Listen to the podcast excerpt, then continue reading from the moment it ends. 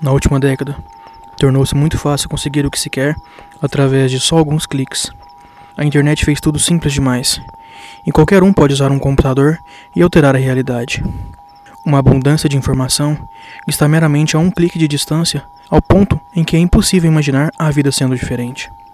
Ainda assim, uma geração atrás, quando as palavras streaming ou torrent não tinham sentido, a não ser que fossem ditas em uma conversa sobre água, as pessoas precisavam se encontrar cara a cara para trocar softwares, programas, jogos de cartas e cartuchos. É claro que a maioria desses encontros eram entre grupos de pessoas que trocavam jogos populares entre si, como o King's Quest ou Manic Mansion. Entretanto, pouquíssimos programadores conseguiam fazer seus próprios jogos para dividir entre esses círculos. Que em troca passaria um jogo adiante se fosse divertido, bem desenhado e independente o suficiente. Esses jogos tinham fama de serem raros artefatos buscados por colecionadores pelo país todo. Era o equivalente a um vídeo viral nos anos 80. Lua Pálida, entretanto, nunca havia saído da área da Baía de São Francisco. Todas as cópias conhecidas estavam por lá. Todos os computadores que já tinham usado o jogo eram de lá. Esse fato se dá pelo seu programador ter feito pouquíssimas cópias. Lua Pálida era um jogo texto-aventura, no estilo Zork e The Lurking Horror. Foi feito na exata época em que esse estilo estava saindo de moda. Ao iniciar o programa, o jogador era apresentado a uma tela quase vazia, exceto pelo texto. Você está em uma sala escura. Luz do luar brilha pela janela. Há ouro no canto, junto a uma pá e uma corda. Há uma porta para o leste. Comando? Então, começa o jogo, que certa vez um escritor de uma fanzine descreveu como enigmático, sem sentido e totalmente injogável. Ao que o jogo só apresentava os comandos pegar ouro, pegar pá, pegar corda, abrir porta, ir ao leste. O jogador recebia as seguintes instruções: Pegue sua recompensa. Lua pálida sorri para você. Você está na floresta. Existem três caminhos: norte, oeste e leste. Comando. O que rapidamente frustrou os poucos que jogaram o jogo foi o confuso e tiltado comportamento da segunda fase em diante. Somente um dos comandos direcionais era o certo. Por exemplo, nessa ocasião, o comando para ir em qualquer direção que não fosse o norte fazia o sistema congelar, fazendo obrigatório a reinicialização do computador. Adiante, qualquer fase subsequente era tão somente uma repetição dos comandos anteriores, executando que eram somente as opções de direção que estavam disponíveis. Ainda pior, os comandos clássicos de qualquer jogo de texto-aventura pareciam inúteis. A única ação aceita que não envolvia movimentos era usar ouro, que ocasionava o jogo a mostrar a seguinte mensagem: Não aqui. Usar pá, que mostrava Não agora.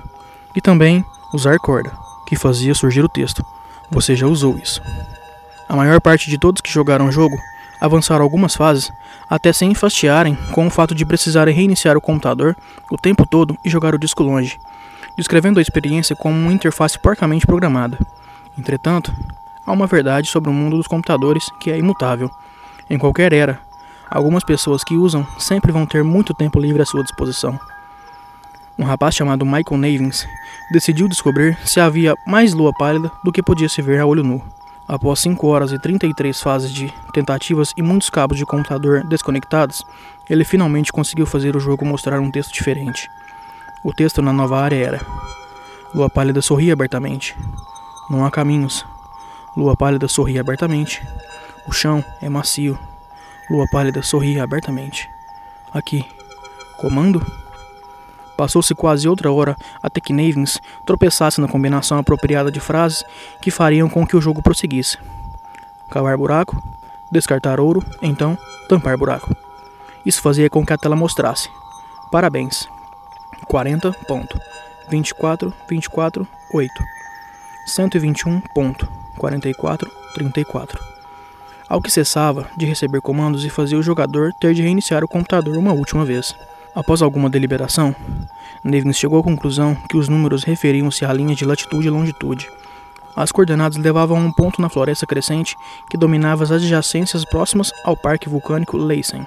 Como ele tinha muito mais tempo do que noção do perigo, decidiu ir ver o fim de lua pálida. No dia seguinte, armado de uma pá, um compasso e uma pá, ele andou pelas trilhas do parque, percebendo impressionado como cada curva que ele fazia era exatamente igual às curvas do jogo. Após ter inicialmente se arrependido de ter trazido a ferramenta de escavação, como que por puro instinto, ele acabou se convencendo de que sua jornada, que tinha uma semelhança incrível com a do jogo, poderia levá-lo a encontrar um excêntrico tesouro enterrado. Sem fôlego após muita caminhada em busca das coordenadas, surpreendeu-se ao literalmente tropeçar em um monte de terra revirada. Cavando tão animado como ele estava, é de se entender o jeito como ele se jogou para trás em surpresa, quando seus esforços o levaram a se deparar com uma cabeça em início de decomposição de uma menininha loira. Navin prontamente passou as informações para as autoridades. A garota foi identificada como Karen Paulsen, 11 anos, dada como perdida para o Departamento de Polícia de São Diego há mais ou menos um ano e meio. Esforços foram feitos para se encontrar o programador de Lua Pálida, mas os rastros da comunidade de troca de jogos e programas se perdiam e sempre acabavam de volta ao ponto de partida. Colecionadores chegaram a oferecer mais de 6 mil dólares em uma cópia do jogo. O resto do corpo de Karen nunca foi encontrado.